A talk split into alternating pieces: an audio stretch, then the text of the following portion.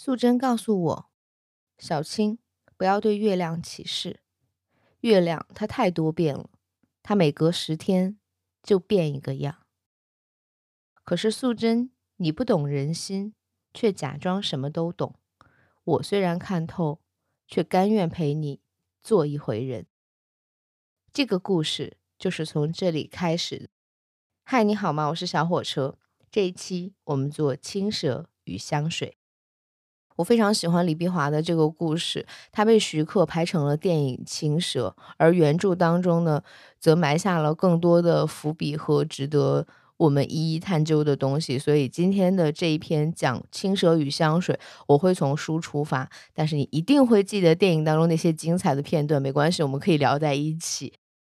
这跟我们之前了解的、从小到大知道的那个所谓《白蛇传》的故事，以及我们小时候看过的赵雅芝去演《新白娘子传奇》的那个故事，它有很多不一样的地方，包括其中的一些人性的放大，尤其是许仙的这个角色。我可能今天不会说出太多的好话来针对许仙，你等会儿听我慢慢讲，你可能会跟我一起点头说：“对，这真不是个玩意儿。”先来笼统讲一下这三只都分别给了谁。弗拉潘的永不复返给白蛇白素贞，新间美野的和服扁柏给法海，潘海利根的瘦手狐狸给小青。这期我会先讲故事，后讲配香。如果你等不及想直接听配香，你就自己拉动进度条就可以了。西湖岸边烟波浩渺。游人如织，春色满园。这个地方有一个山洞，它栖息着两条蛇，一条修炼了五百年，一条修炼了一千年。他们每天玩闹在一起。他俩怎么认识的呢？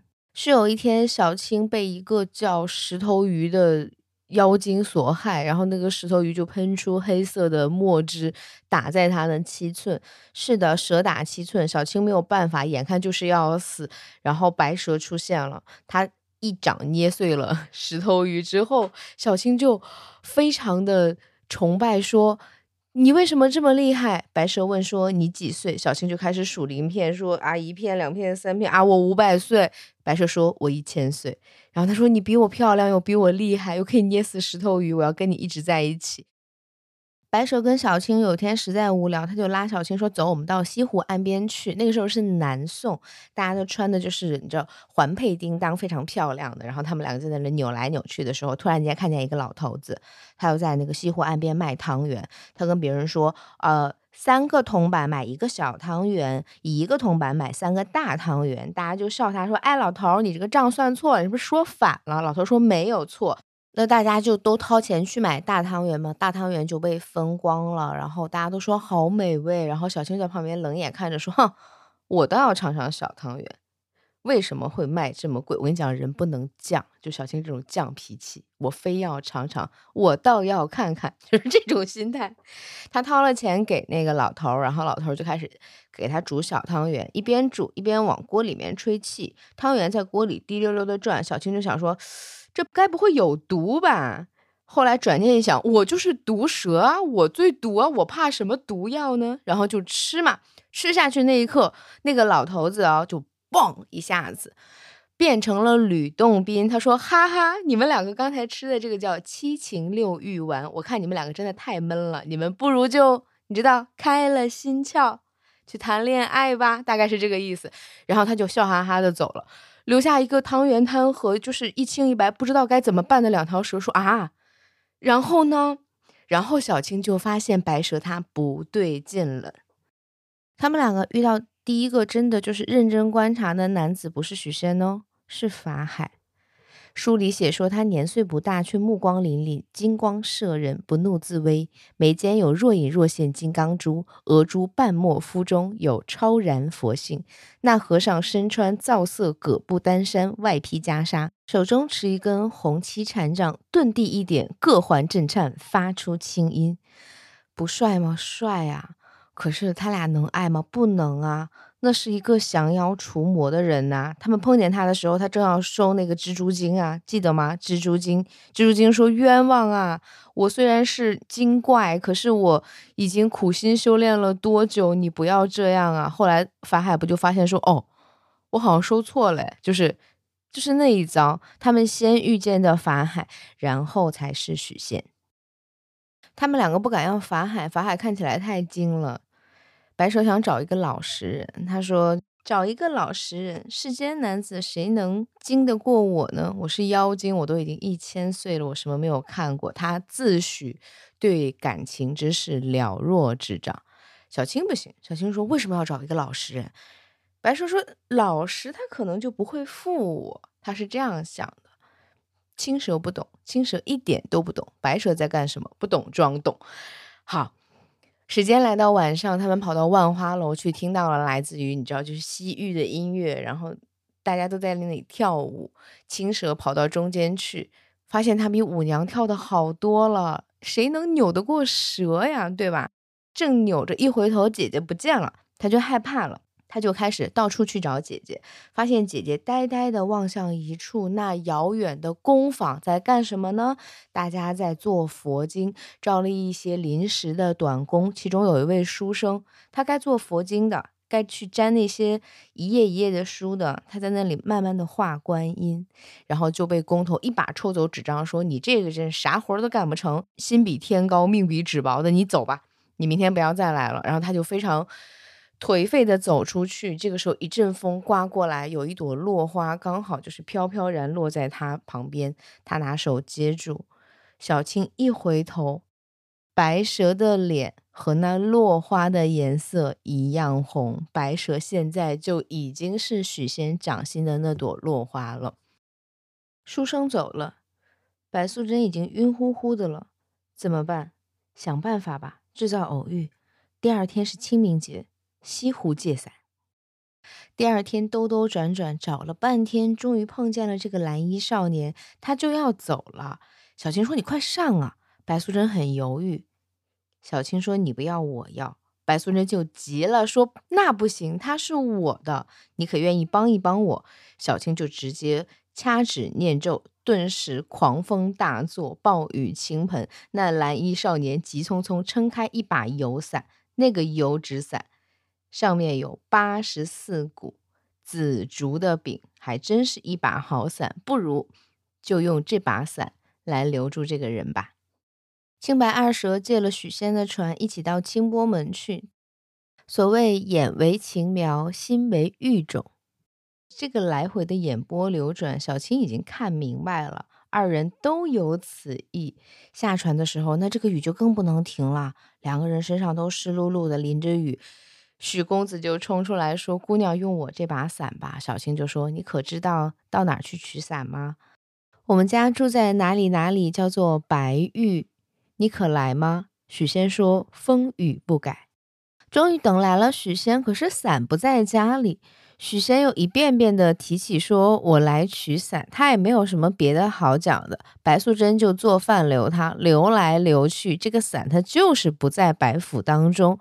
后来就发现说，那不如这个人就留下来吧。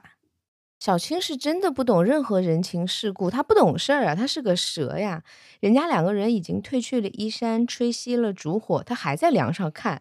最后，白蛇拿眼神赶他走，他还很生气，说我为什么不能知道？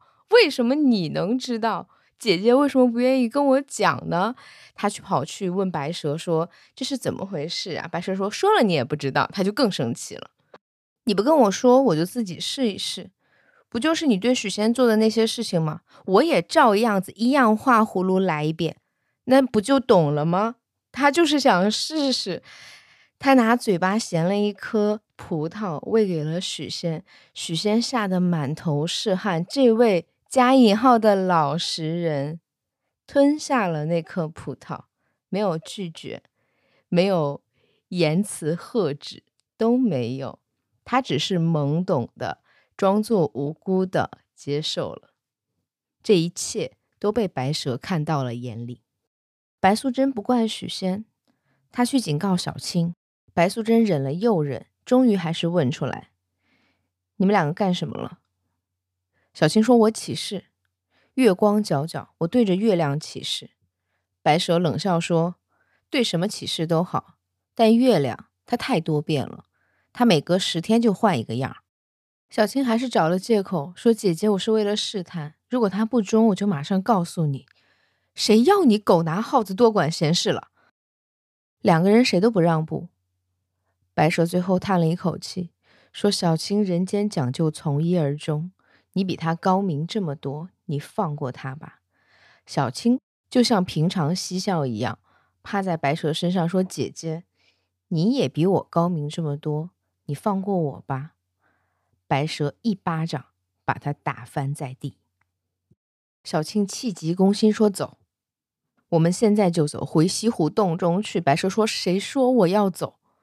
小青的两难，她不愿意离开白蛇，可是她又不想在这肮脏的人间。我为什么要跟一个书呆子，跟一个所谓的老实人纠缠，变成我跟姐姐心中的一根刺啊？他没有办法，他不想离开白蛇，他就只能留下来。他的留下来加速了这个故事的进展。到了五月，地气上腾，这人间就像个蒸笼，远没有西湖洞中凉快。这两条蛇本来就难耐的很，接近了端阳。这时候，法海顺着漫天的妖气也找来了。他俩是蛇妖哎。法海拉住许仙在大门口说的话，他俩坐在内厅，听得一清二楚的。法海说：“你老婆是蛇妖。”许仙说：“他还有个妹妹，对，那是个青蛇妖。”许仙说：“那又如何？他们不曾害我啊。”法海问：“为什么对你如此之好？”许仙想了想，面露一色，说：“是哦，怎么会如此之好？师傅，我可怎么办呀？”法海开始出损招：“明天是五月初五。”端阳正盛，五十三刻是阳气最足的时刻。你让他喝下三杯雄黄酒，定现原形。本来以白素贞的道行，三杯雄黄酒他是没事的。可是在这之前，小青做了一件事情。为什么要因为一个老实人，因为一个男人，变成如此这般？我们两个不堪，你都打我了。那如果许仙要真看了你幻化成蛇形？他是不是就吓跑了？你是不是就跟我回西湖了呢？他拿出一根绣花针，找出了白素贞放在枕下的蛇皮，钉在七寸处。是的，蛇打七寸，这样子就是你白素贞的枷锁。明天你必定现形，而许仙必定吓跑。你一定会跟我回洞中，真是好计策呀，小青姑娘。都被钉了七寸了，还有什么别的办法吗？当然是变成圆形且回不来啊！那个硕大的舌头，像车轮胎那么大的舌头，吓死了许仙。小青偷偷跑进来，悄悄拿掉那根他的小心眼儿的绣花针，拔下之后，白素贞换为人形，一回头，哎呀，官人，这可怎么好啊？牙一咬，眼一瞪。一拧身说：“我要去昆仑盗仙草。”小青吓坏了。昆仑山，哎，那个地方全是神仙，而且那个仙草每天都有人看着的。你要是没有偷盗仙草，救不了许仙的性命不说，你自己也回不来。那剩下我一个人，我怎么办？小青她没有想害死许仙，她此刻的那个负罪感是非常强烈的。我只是想吓跑他，让姐姐跟我回山洞，就这么简单。那吓死了。他罪不至死啊！虽然他不是一个怎么好的人，但是他也没犯多大个错呀。小青当时的确是这么想的。如果他跑了还好了，下落不明，就觉得说薄情寡义，跑了就跑了，姐姐就跟我回去了。可是他死了，他死了之后，这个整个情感就不一样了。姐姐永远也忘不了他了，这个错永远都是我犯下的了。我不能一错再错。他去拼命，我也要去。一起到了昆仑，拔下了那株仙草。可是呢，旁边有看管的童子。白蛇苦苦哀求说：“仙草也拔了，种回去也不能活了，这是等着救命的，能不能就给我呢？”仙童说：“让你拿走了，我们俩岂不没脸？对，要脸。所以呢，仙童无论如何不会让他拿走。”一番打斗，白蛇情急之下，一把把仙草塞进小青的怀里，说：“快回去救人。”白蛇跟仙童苦苦缠斗，小青这边已经将灵芝草喂给了许仙，他活了，怎么喂的呢？嘴对嘴，嚼碎了喂的。许仙一起身说：“小青，你干什么？”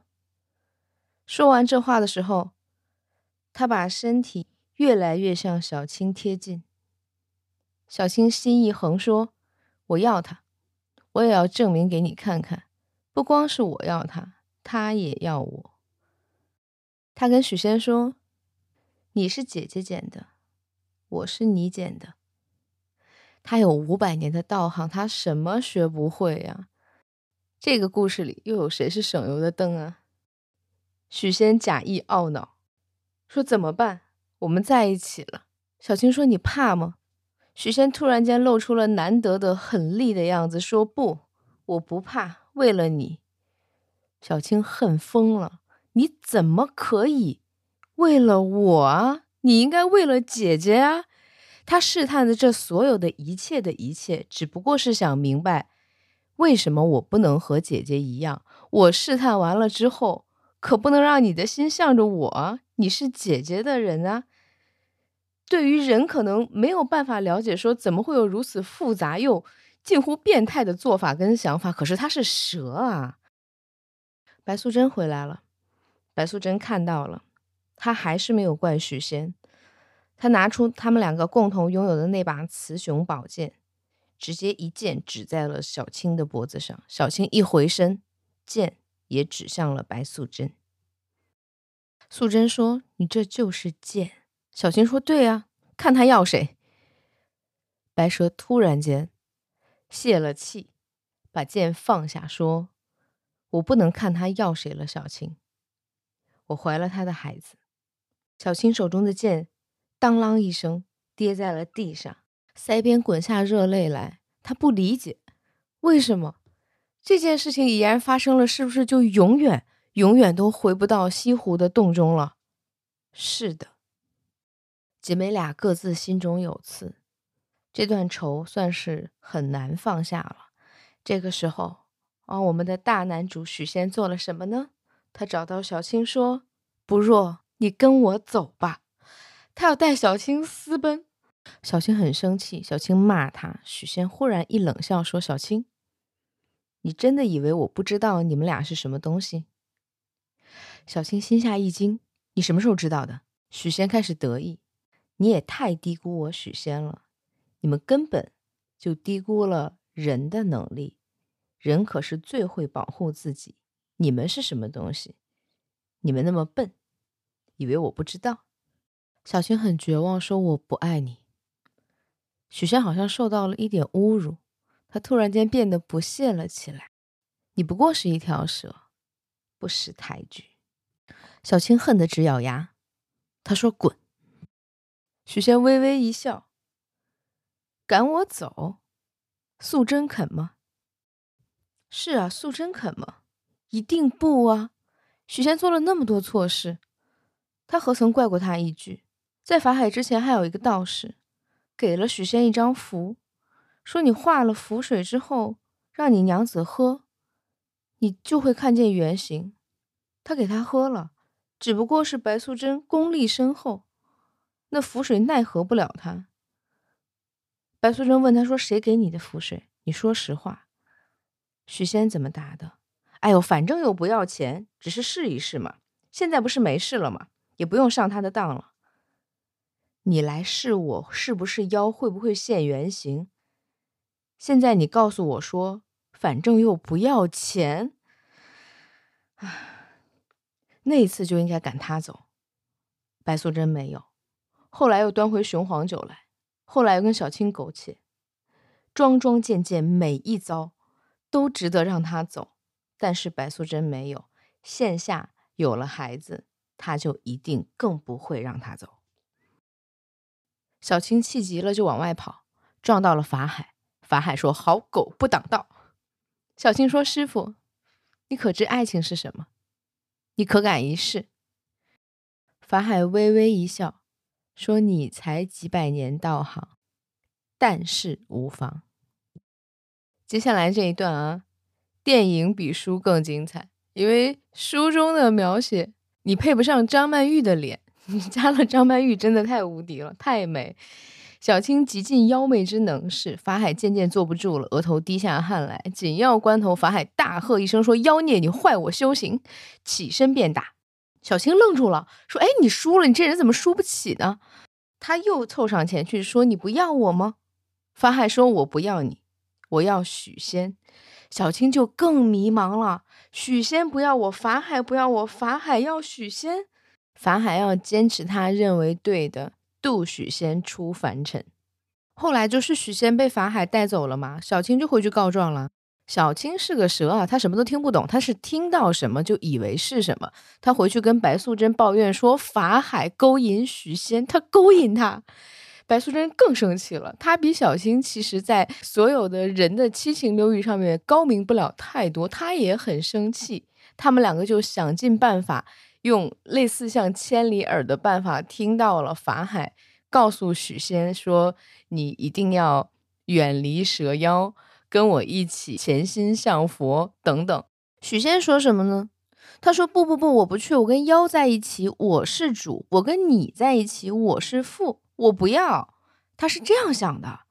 法海说来不及了，你看那是什么？那个叫金山寺，他就把许仙带进去了嘛。白蛇就气急了，说救他，我们去救他。接下来就是打斗中啊，这个里面的打斗不光是法海跟青白二蛇。还有俩小孩儿，豪童和陆童，就是偷灵芝草，说让你偷去了，我俩岂不没脸？就是那俩小孩儿，那俩小孩儿也帮着法海在打白蛇和青蛇，双方僵持不下的时候，白蛇胎动啊，小朋友要出生啦，这个是文曲星啊，你们还记得吗？看过《新白娘子传奇》的朋友都深刻的记得许仕林是谁吧？对，文曲星下凡，这个时候第一个要求助手的人不是法海。是南极仙翁，那两个豪童和陆童是南极仙翁的徒弟。白素贞偷的灵芝草是南极仙翁他们家的。南极仙翁说：“莫开杀戒，这个腹中的孩子是文曲星下凡，我们先莫伤性命。”然后大家就都停手了。这个时候，白素贞一把拉住他说：“我求你帮我救许仙。”白胡子老头南极仙翁。他说：“这是你的家事，我是来劝架的，又不是来打架的，我不管。”然后又跟天兵天将说：“说人家事儿，关你们什么事儿？回吧。”然后又跟徒弟说：“人找丈夫，跟你俩有啥关系？回去。”好，他就要走了。这个时候就又变成了原来的阵容：小青、白蛇、法海。白蛇腹痛难忍呢，小青就劝他说：“这个许仙，我们是要还是不要？救还是不救？”白蛇说：“必须救我的孩子，要有父亲。”小青说：“不一定吧，这样一个男人你还要？孩子有父亲是人间的规则，在我们这儿不一定吧？”白蛇想了一会儿，他决定说：“回西湖去。”他们两个就退回西湖洞中产子。白蛇真的放下了许仙了吗？我觉得没有哎，因为许仙后来在他小朋友快要降生那一刻出现了，他说：“娘子。”然后小青就说。你你滚！然后白蛇说：“且慢，听他怎么说。你看，还是有转圜余地的。”许仙在那装可怜，说：“我找到了一个什么仙人留下的隧道啊，从那个金山寺啊，一直跑到了西湖这边来。我真的是历经了苦难什么的，我就是想要跟你在一起呀。”白蛇已经感动的不行了。后来孩子降生了，孩子降生了之后的那一刹那，一道黑影从天而降，来的人是法海。法海手持金钵，怒目圆睁：“我让许仙引路，念你怀有文曲星，才没有索你性命。现在文曲星降生，你这个孽畜还不快快现形！”白蛇不敢相信，相公，你在引路？小青也气急了，说：“许仙，你做人要凭良心，他哪有什么良心？”金波慢慢下压，白蛇依旧不甘心。师傅，你让我丈夫打我一句。许仙羞愤难当，跪倒在地，挡在金波和白蛇的中间，说：“师傅，我求你饶了我娘子。”法海当然不依啊！法海吓唬他说：“你要是不起来，我连你一起收入金波。”就在这千钧一发之刻，许仙一秒都没有等。抱头鼠窜，躲在法海的旁边，瑟瑟发抖。那么快，那么无情，那么可笑，白素贞都看傻了。他以命相搏换来的许仙，就这样放弃了他，就这样站到对立面去了。他突然眼中慢慢的没有了光彩。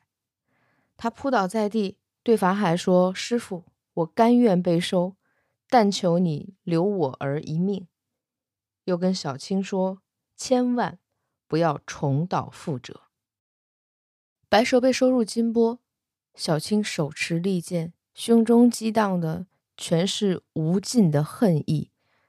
他刺向许仙的胸口，一命呜呼！姐姐已经看不见了，但是法海还在。我杀给你看！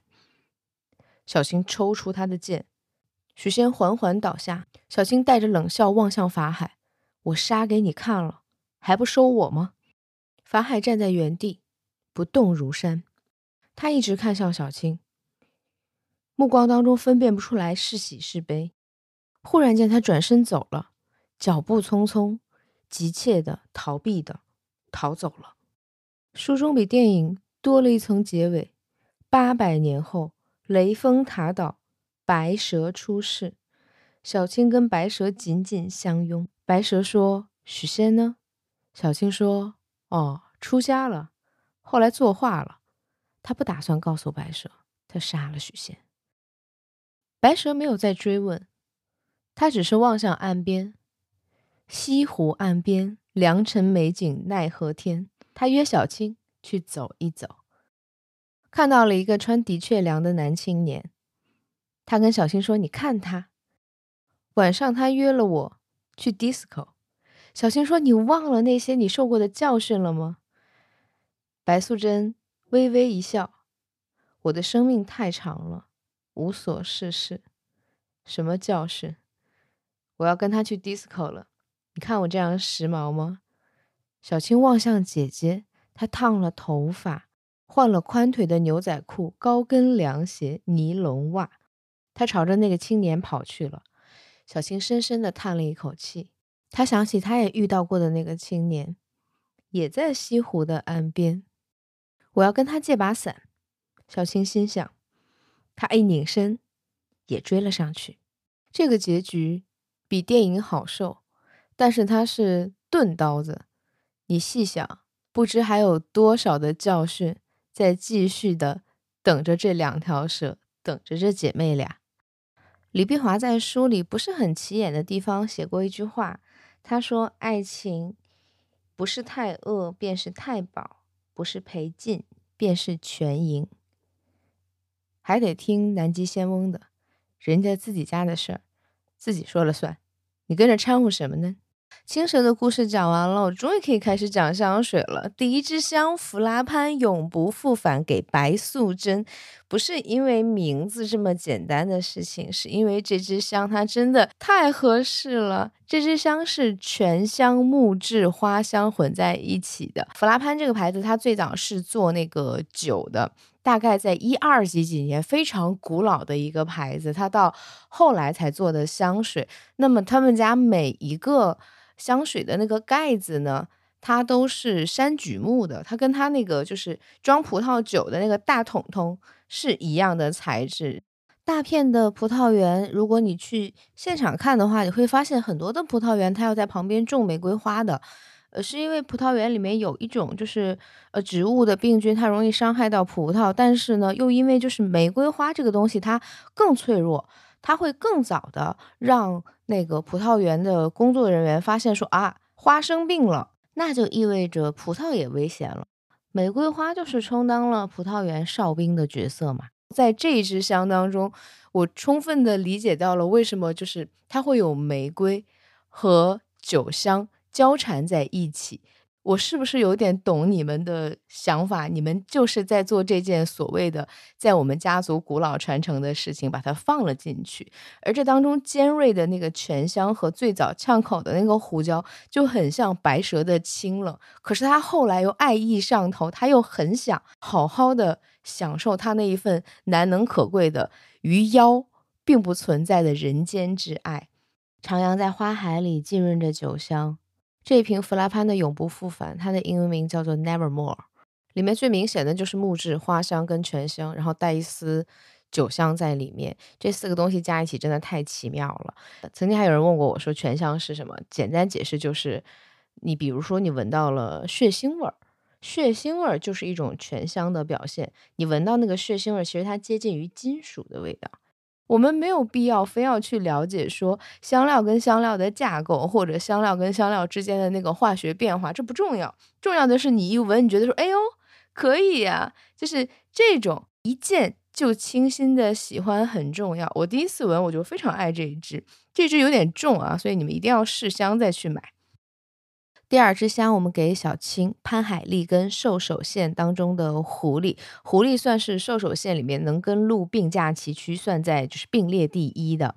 大家几乎爱兽首都会收这两支，这一支是柑橘玫瑰木质的，它跟前一支有很大的区别，你明显就闻着说年纪小不谙世事，带着那么一丝单纯。我先跟你讲，就是这支香在整体兽首线里的定位是什么？它是兽首线里面最受欢迎的狐狸小姐，然后它上面有公爵和公爵夫人，就是她的爸爸妈妈给予了非常多的爱。她有一个并没有那么忠心的丈夫，可是这一切就是活在花丛中的这位狐狸小姐，她知道吗？她知道的，她依旧表现出单纯。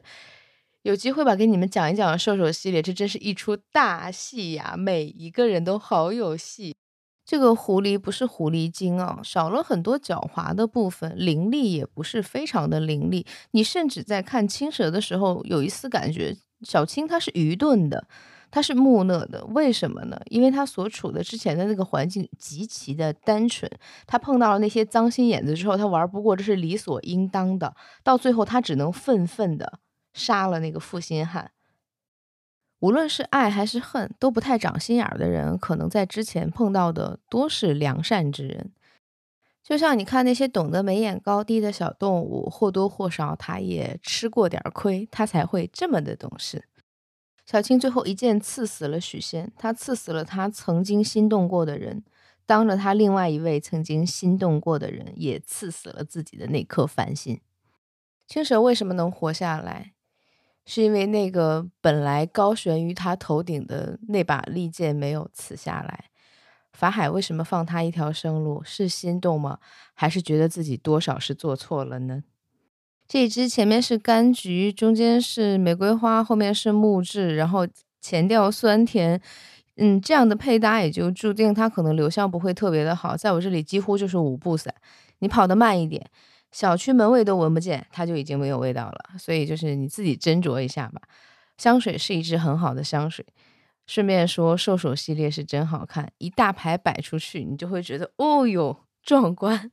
这个香好看是好看啊，就是你摆在那里看，或者你有就是收集的心是可以的。你要是单冲它好不好闻，不是每支都好闻的。像一次讲完兽首系列，就必须得配一个，起码是宫斗大戏。才能完成它。点名《甄嬛传》，臣妾要告发婉贵人私通。我要给孙答应和那个狂徒各配一支香水。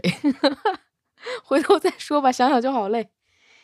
我以为我录完了，但其实没有，还有一支法海。来吧，法海的这一支和服扁柏，来自新间美野，也有人直接译它做米亚西马，都可以，你都可以找到这一支香水和服扁柏。富含精油味的松柏味道会一下子就先迎上来，带着一丝的心窍。它那个冷意是有一点湿乎乎的。其实，在很多季节，我觉得都可以。你要秋冬呈现冷意，它自然很恰当；你要放到春夏，也不是不可以打一个，就是那种反差感都合适。你们小时候有没有就是偷偷揉过松针，或者是玩过那个柏树的叶子？就是那个揉碎了之后留在手上的味道，它是一个非常线性的香水，从头到尾它都有这个味道在里面。草药感的苦跟松针的那个清香是缠在一起的，但是它也有甜，尤其是在比方说你喷在了呃大衣上或者是围巾上，你微微一回头。很浅很浅的甜味就会笼罩上来，它不算特别的明显，它很像是味觉当中我们吃到什么东西回甘的那个味道，就大概相当于那个甜度。有一些朋友在用这支香的时候，觉得说甜味太明显、太甜了，这个个人感觉都是不一样的。在我这里，它没有过度的甜，反而是清冷感和那个松针的味道是比较重一些的。这一支又东方又忍耐。之所以给法海，是因为我认为法海胸中还是激荡了很多的欲望，在青蛇的这个故事里面，虽然有欲望，但是他又不可以放浪形骸。电影里，他看到青白二蛇在雨夜遮住竹林上面的大雨，帮助农妇产子。那一刻的他是动了恻隐之心的，他觉得他们两个在做好事，他念的是我佛慈悲。可是转到下一幕，他的心魔就已经出来了，周围有无数的妖怪向他跑来，那全是源于他自己身体当中的心魔。他的蒲团着火了，佛像呢？在他身后，脸上金箔剥落了，他又恼又恨，算是羞愤难当吧。那一刻，就是他在欲海浮沉呢。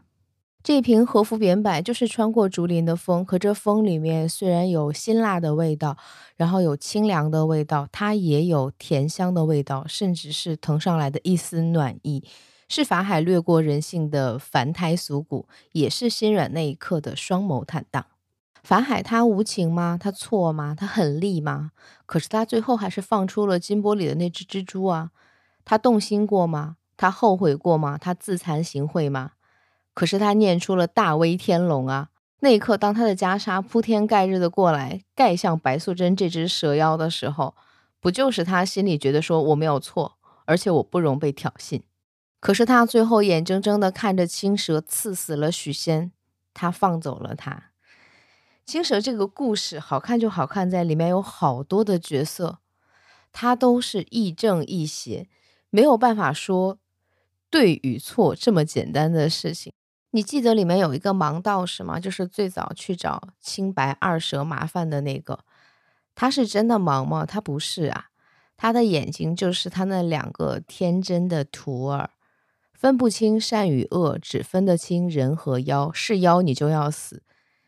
盲道士闭起眼睛，妖孽，我要你性命。可是他睁开眼睛，跟许仙说：“你跟我走，我救你性命，都是性命，只是人妖之分，他就一定要分得如此之清楚。”说回小青，小青勾引的是许仙吗？不是啊，他不在乎那个人是不是许仙呀，他想勾住的是他不曾拥有过的东西。为什么是姐姐会的，我不会的？我问我姐姐，姐姐不跟我说，那我就自己去试一试。勾引的人是谁，他无所谓的呀。说起白素贞，有无数个瞬间，这个故事里她是值得让人咬牙含恨的。怎么就那么稀罕这个叫许仙的老实人？他那么的差劲，渣到不能再渣了，一而再再而三的所谓的种种试探，到最后他会轻蔑的说出：“你以为我不知道你们是什么东西？”这样一个人，一遍一遍的原谅，可是他就是要飞蛾扑火的爱，因为他那一千年他也没有过爱呀。他上昆仑为什么？只为了许仙得活着吗？不是啊，他一千年来就得着这么一个人，他为他自己个儿也得去呀。这里面每个角色都好立体，我没有给许仙写配香哦，他不配。今天的三支香就到这里吧。白素贞、弗拉潘永不复返，小青、潘海利根兽首线狐狸，法海、心间美野和服扁柏。那个盲道是在电影里面念的那四句念白，你们还记得吗？就像打金人一样。他说：“春城飞花，蛇虫四出，妖孽横行，小心门户。”今天就是这样吧。我一直觉得青蛇这个故事它很美，而且又。很有滋味。无论是李碧华写的书，还是我们看徐克的电影，还有就是话剧版的《青蛇》，这三个版本虽然在情节上都有那么一点点的出入，但是每一个都好精彩。下一次再跟你聊香水，谢谢你听开小火车的播客。你也可以在另外一档播客里找到我，它叫做“直角不垂直”，是我和大王还有麦传一起的一档聊天播客。你在 QQ 音乐和苹果播客都可以听到开小火车，微博是开小火车去钟情店，也欢迎你透过爱发电开小火车来支持我。再次谢谢，下次见吧，拜拜。